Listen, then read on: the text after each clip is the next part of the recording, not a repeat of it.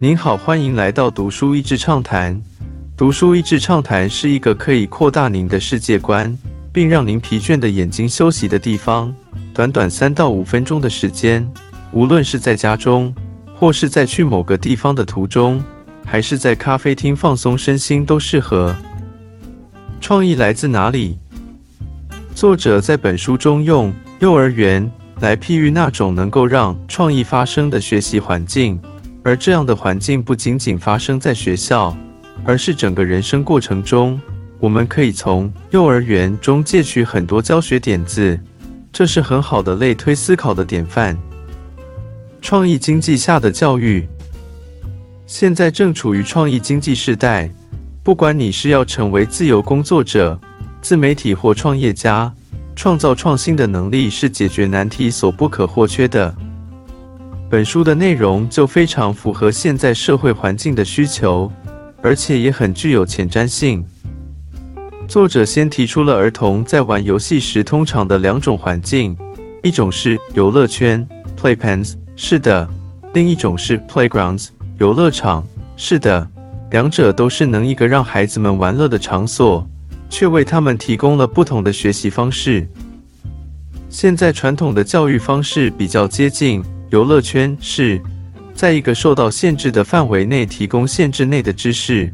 虽然这种教育方式更为安全，但缺乏自由，缺乏自主探索，缺乏激发创造灵感，也缺乏冒险的环境，更可能扼杀学生的抽象思考及创意展现。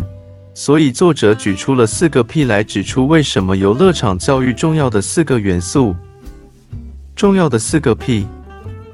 优质教学设计里重要的元素：热情 （passion）、问题或专题 （problem 斜线 project）、同伴 （peers）、玩乐 （play）。从玩中学到能力。当一个热情的学生面对一个他有的兴趣的问题，跟他的朋友一同，透过失败不会有什么严重后果的玩乐来解决问题，在这个情景下。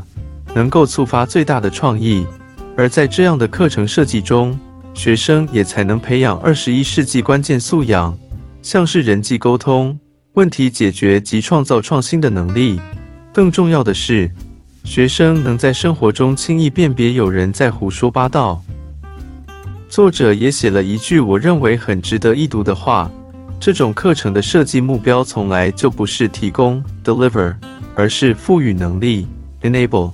因此，课程研发要有让学生设计、创造和表达自己的工具和活动。简而言之，课程的设计目标是为设计者、学生而设计，而教育设计者、老师的价值就是创造让学生自己的设计的机会。虽然这种模式的教育设计经常面对导入时的问题，包括好的教育者很难找。甚至也不好训练，难与既有教育体系的客观给分做连结。小孩的学习可能缓慢而不如游乐圈是资源投入后的绩效评估困难。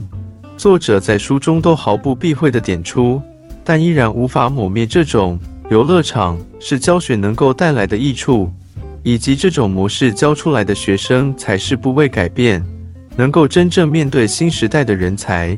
希望未来的教育能够更加注重这种课程教学法，而非只有像现在这种单纯灌注知识的游乐圈式教育。今天的内容就到此为止了，十分感谢大家收听《读书益智畅谈》节目。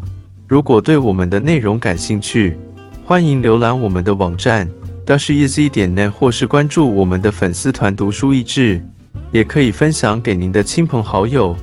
欢迎继续关注我们下一期节目，下次见。